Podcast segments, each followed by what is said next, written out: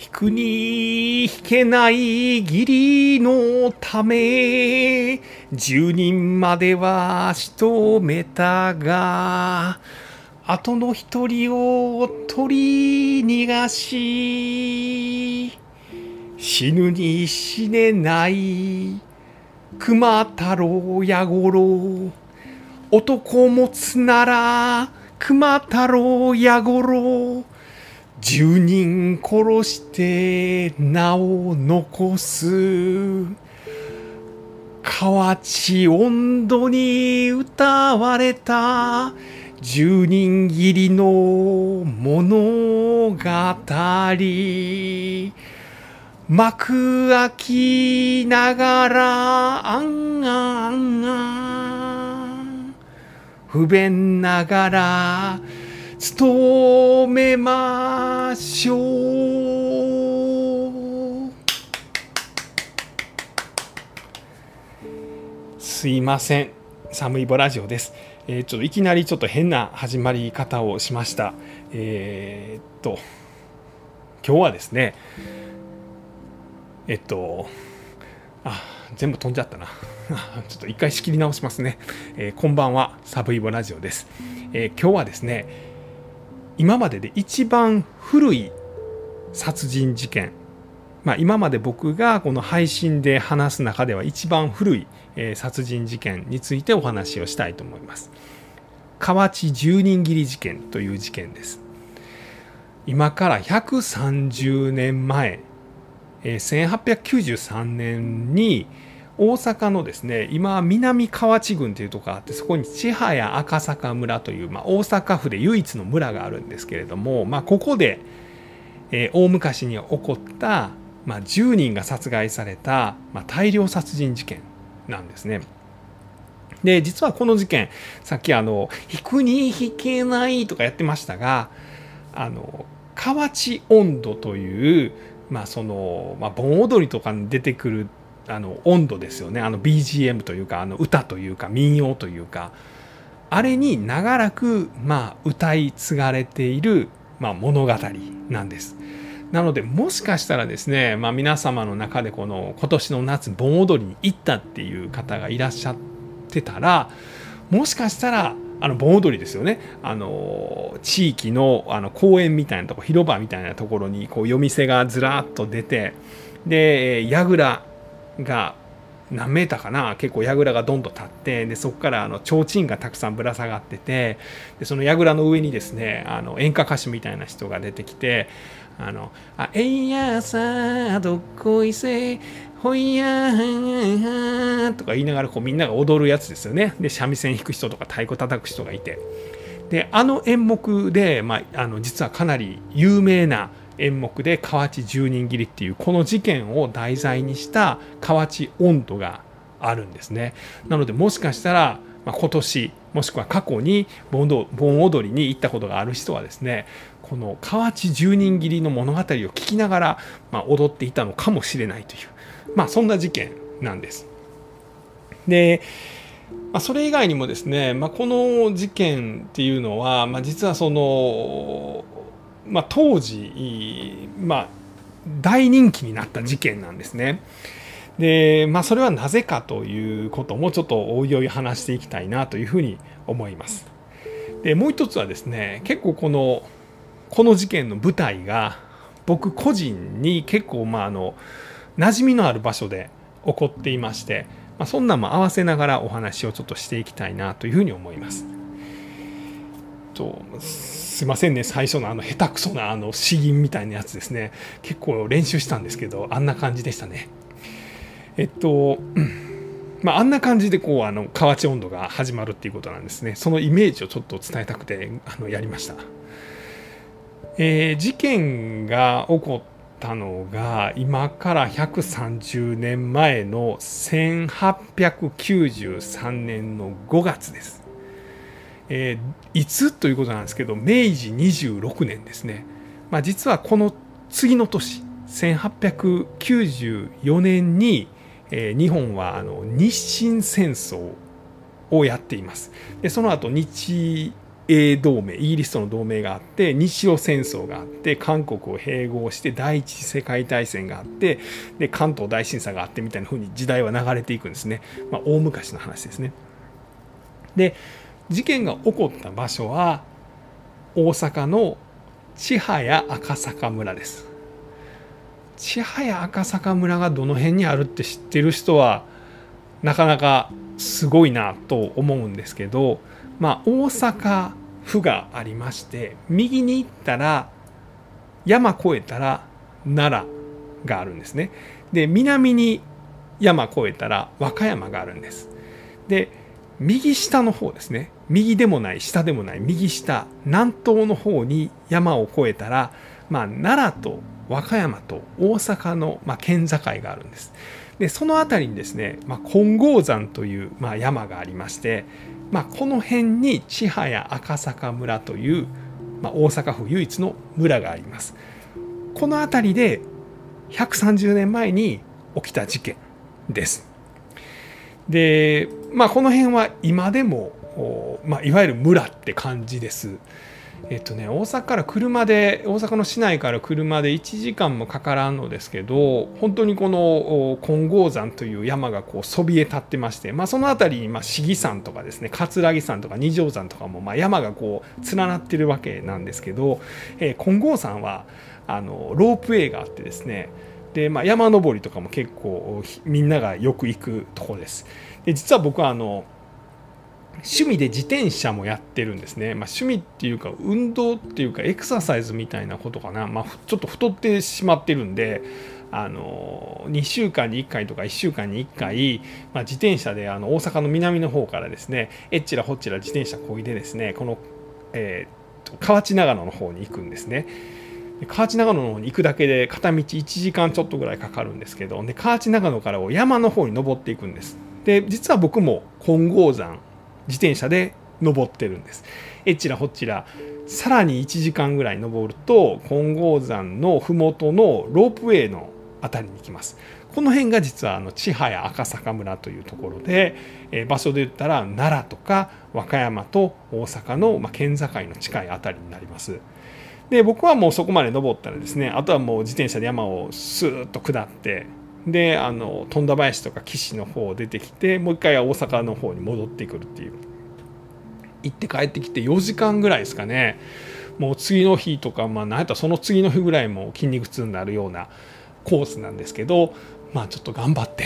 あの、まあ、体型は維持できてないんですけど、まあ、ギリギリ維持するためにそういうことをやってるんです。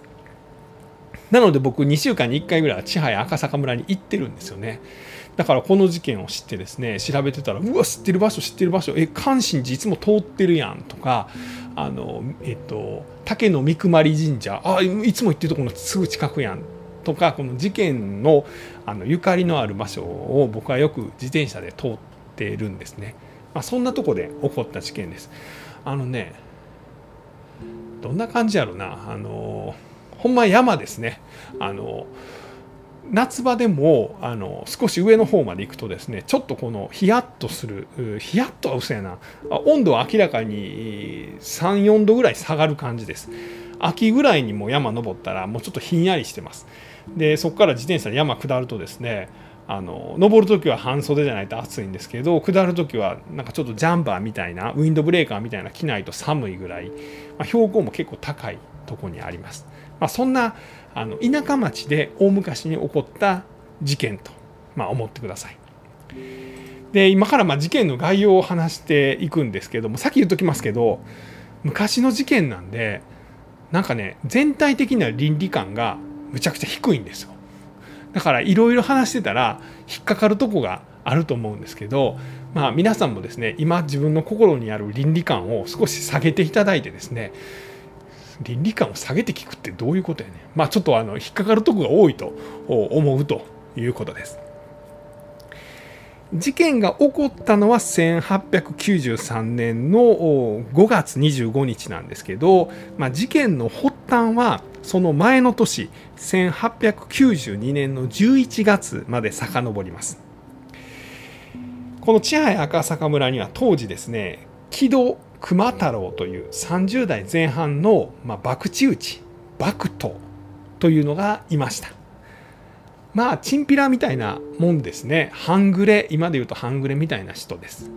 まあ、親の仕事の手伝いもするんですけれども、まあ、なかなか真面目に働かず、まあ、お酒とかその、まあ、女性に入れ上げたりとかですね、まあ、そのギャンブルにのめり込んだりとかしてしまっていた男です。で実は結婚してたんですけれども、まあ、別に、まあ、内縁の妻がいました。ちょっと引っかかるでしょすでに結婚してるんですけど内縁の妻がいました。でその内縁の妻というのがえっとね、なんていう人やったかな。えー、さんという19歳ぐらいの女の人なんですけども、まあ、この2人で暮らしてたんですね。で、本妻は別にいるんですよ。で、そこにですね、友達がやってきました。これがあの松永虎次郎という男で、まあ、実はその松永家というのは、まあ、こう博打打ちの大親分、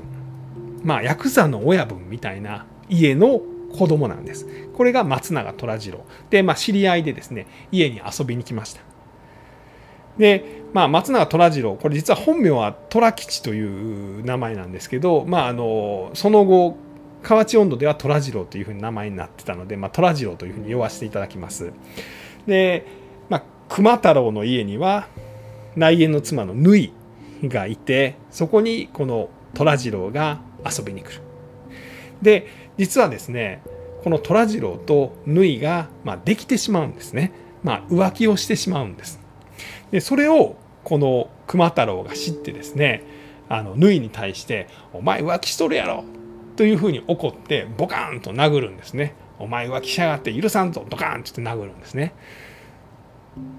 ちょっとなんか引っかかるでしょ？浮気してもあかんけど殴るんかいとそもそもお前本妻温度にみたいになるんですけど、まあ、こんな引っかかってたらね全然ストーリー入ってこないんでちょっと倫理観下げて聞いてくださいっていうことです。えー、熊太郎は内縁の妻縫いと一緒に暮らしてたそこに虎次郎が遊びに来て、えー、この縫いと虎次郎が、まあ、浮気の関係になるそれに気づいた熊太郎が、えー、縫に対して怒って暴力を振るいますそしたらそこに縫いのお母さんが来ます。えお母さんはですね、まあ、自分の娘が殴られているのを見てですね、まあ、怒るわけですよね。熊太郎さんあんたうちの娘に手挙げてるけど、まあ、うちの娘も浮気するのは悪いかもしらんけどその浮気の原因を作ったあんたちゃうのと。どういうことですか？浮気したこいつが悪いでしょと。いやそんなことないよ熊太郎。あんたあんたこそ解消もないしょうもない男やないのっていうことを熊太郎は言われるんですね。どういうことですか？あんたなぬいと一緒に暮らす時私に何て言った？お母さんの暮らしは俺が面倒を見る。毎月2円お母さんに払う。これでお母さんの老後は安心や。その代わりぬいは悪いけど俺と暮らし暮らさせてもらうでと。あんた2ヶ月だけ払ったけどそっからずっとその毎月の2円払ってないやないの。もうたまりたまって25円ぐらいになってると。あんたうちの娘殴るんはええけど殴るんやったら金払ってから殴ってくれるか。この解消なしがまあ、みたいなことを言われるんですよね。熊太郎からしたら、まあ、自分は浮気されているでそれを怒ったのに逆に自分が解消ないということを怒られてしまうこれにカーッときてですねほならその25円払うたるわということをまあ言うわけですよね。まあいろいろ引っかかると思いますけど一回置いといてください。なんか自分の娘金払ったら殴ってもいいわっていうお母さんってどういう人なんとかいうこと感じますけどまあ一回そこは置いてください。でそう言われた熊太郎はふと思い出すんです。あそういえば俺人に金貸しとったなと。でその金を貸した相手というのはまあ実はその浮気相手の、えー、松永虎次郎の父親。これがあの松永伝次郎というんですけども、まあ、あの富田林の方で、まあ、こう博打打ちの親分をやってたんですね。でそいつに去年の11月やったかな？あ去年のいついつかにその50円貸し取ったと。でこの金返してもろってそのうちの25円を、まあ、この縫いの母親に返したろうと、まあ、いうことを思ってこの松永の大親分のとこの家にやっていきます。どんどんどんどん誰やえー、熊太郎ですと。まあ入り親分すんません急にやってきて。実は親分に貸した50円を、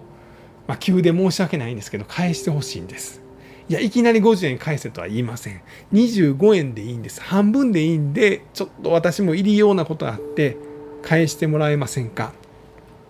実は親分に50円貸した時の証文も私持ってきてます。まあ、証文っていうのはその確かに借りましたよっていうもの借用書みたいなもんですね。でそれをまあ見た松永伝次郎、まあ、松永の親分はですね大親分は、まあ、熊太郎に対して確かに俺はお前に50円借りた。あれはどこどこの鳥羽やったの。を確かに借りた。証文もわしが書いた。でもなあれ去年の話やろ。今年になってお前に50円返したよな実は返してないのにこういうことを言い出すんですよね。まあ、要はこの50円っていうのは今でいう100万円ぐらいの価値があるんですけど、まあ、いきなり金返されへんしこいついきなりこんなこと言ってくるからまあ意地悪したろうということでお前にはもう返してると。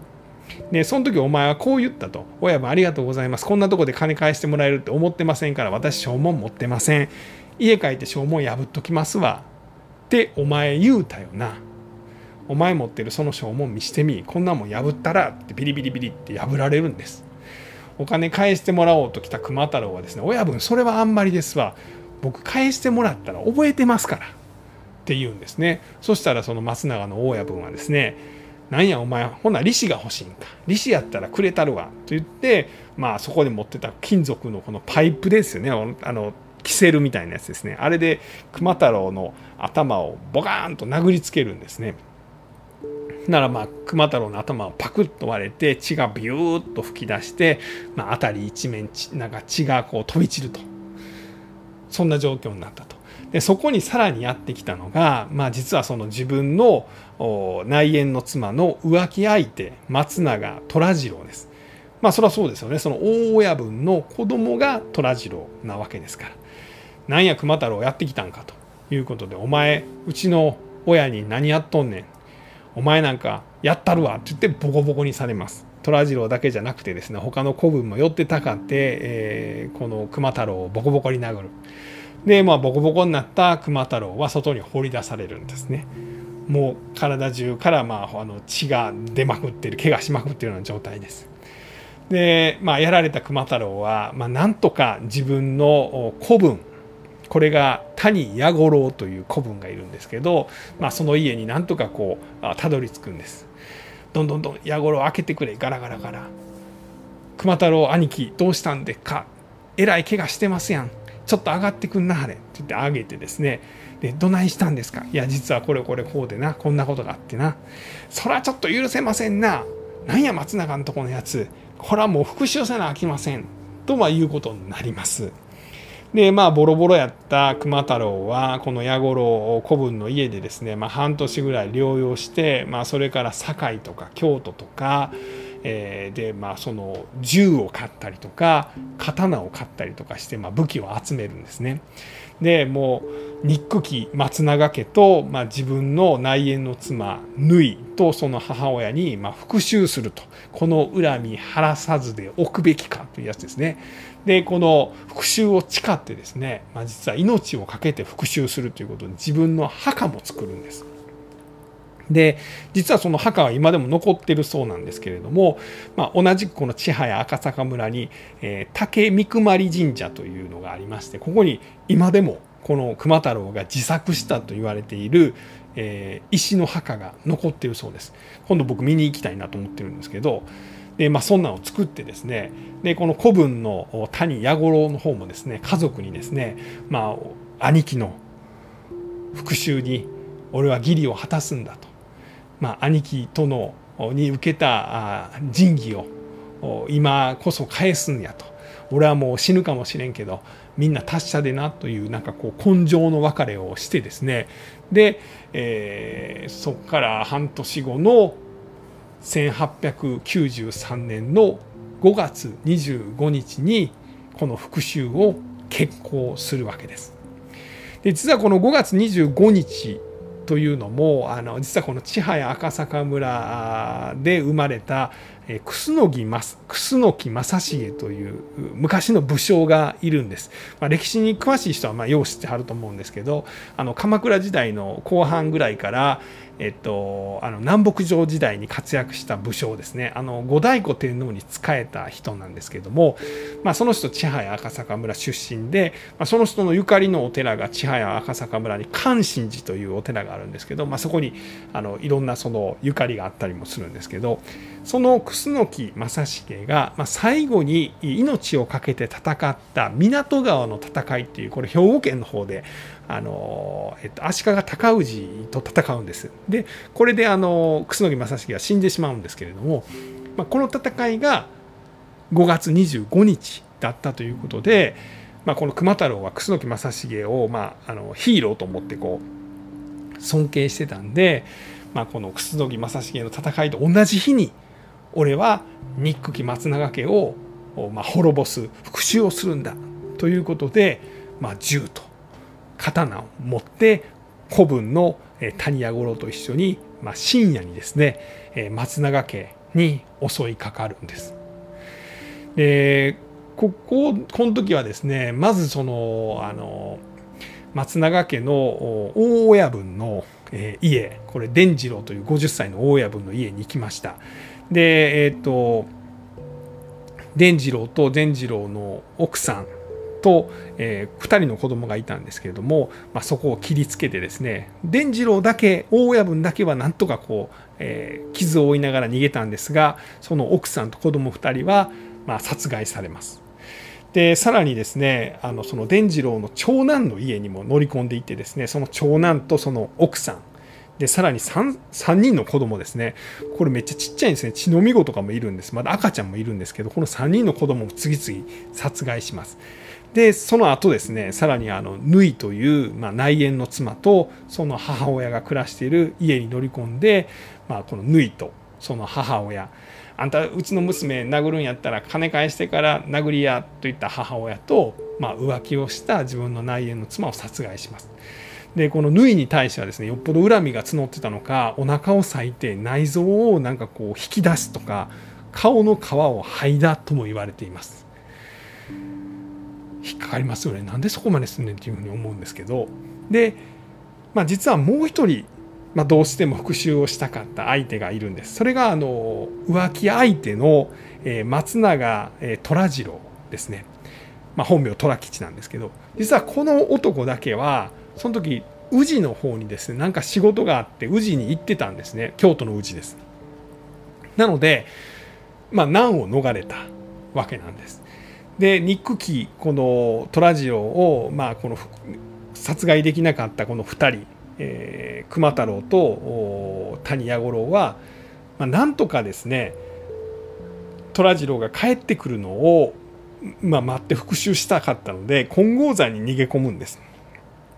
で山の中に逃げ込んで、まあ、いろんな警察300人ぐらい来るんですけど山狩りをするんですけど、まあ、実はこの村人たちもですねその以前からこの松永家に対しては恨みを持ってた部分もあるので、まあ、この熊太郎と、えー、矢五郎を、まあ、ご飯を渡したりして支援をするんですね。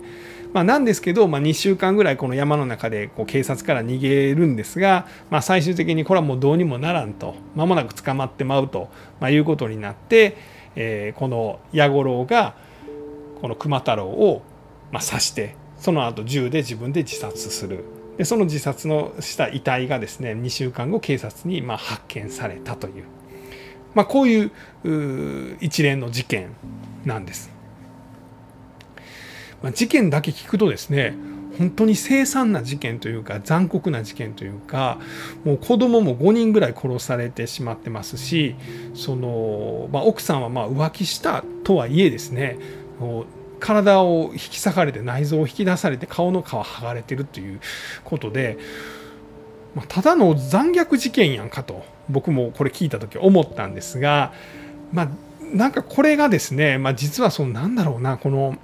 もともとこの松永家にこうすごい恨みがこうあってですね熊太郎もまあひどいことをされてたと、まあ、いうようなことを、まあ、この河内温度に仕立てた人がいるんですね。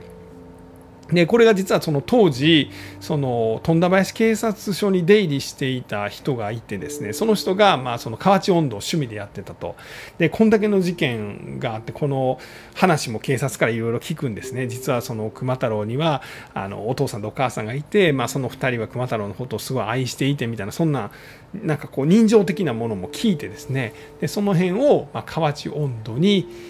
載せました。でそれが道頓堀のあの中座というところです。今はねあの食い倒れビルになってる辺りやと思うんですけれども、えー、そこであの事件から2ヶ月後ぐらいに河内温度の、まあ、ステージとして披露されました、まあ、この語りとあと歌と三味線とか太鼓とかの音楽で、まあ、この物語をこうあのエンターテインメントとして仕上げていくんですよね。でこれが大人気になりまして、え河内温度の新聞読みというジャンルができる新聞読みっていうのは漢字で新聞読みと書くんですけどでこれが大ヒットしましてですねであの関西のあちこちの小屋でこの河内十人斬り、えー、熊太郎と弥五郎のこの男の友情というか仁義を果たした復讐劇ということで、まあ、例えば清水の次郎長とかですね、まああいうものと一緒にですねあの披露されて、まあ、大人気になったというふうに言われています。なかなかね僕も正直ねこのなんかほんまにただの残虐な事件ちゃうんどこにこうなんかこうあの清水の次郎長みたいなこうなんか男の絆みたいなものがあるんだっていうふうにはちょっと思うんですが、まあ、よかったらあの YouTube でですね河内屋菊水丸っていう人とかあと京山甲子和歌っていうような人たちがこの河内十人切りを河内温度で披露しています。まあ、よかったら見てみてください。まあ、確かにねなんかこうあのその時バッと血しぶきが広がりベベベン憎き伝次郎切り倒しベベベンみたいなのやってたらまあ、それはそれでこうあ楽しいのかなというふうにはちょっと思ったんですが僕にはちょっとあんまりねそこまでこう魅力がドストレートにはちょっと入ってこなかったんですが、まあ、大人気になって、まあ、今でもですねあの河内屋菊水丸とかは、まあ、たまにこの演目をやっていると、まあ、いうことだそうです。でちなみにですねあの町田光だったかなっていう小説家さんが「告白」という、まあ、小説で、まあ、この物語をベースにした小説を書いてこれが谷崎潤一郎賞だったかな,、まあ、なんか有名な賞も取ってるということで、まあ、それもなんかすごいなんかこう人気になった小説の、まあ、ベースとなった事件でもあると、まあ、いうことだそうです。ちょっとねあの僕ももうちょっとこれ調べてですねあの実は自分にもそれなりにこうゆかりのある事件なのでまた何か新しいことがあったら紹介したいなというふうに思います。えー、そんなところかな。えー、今日はですね、えー、1893年今から130年前に、まあ、大阪の南の方、え、千早赤坂村で起こった河内十人斬り事件についてお話をしました、えー、最後まで聞いていただきましてありがとうございます。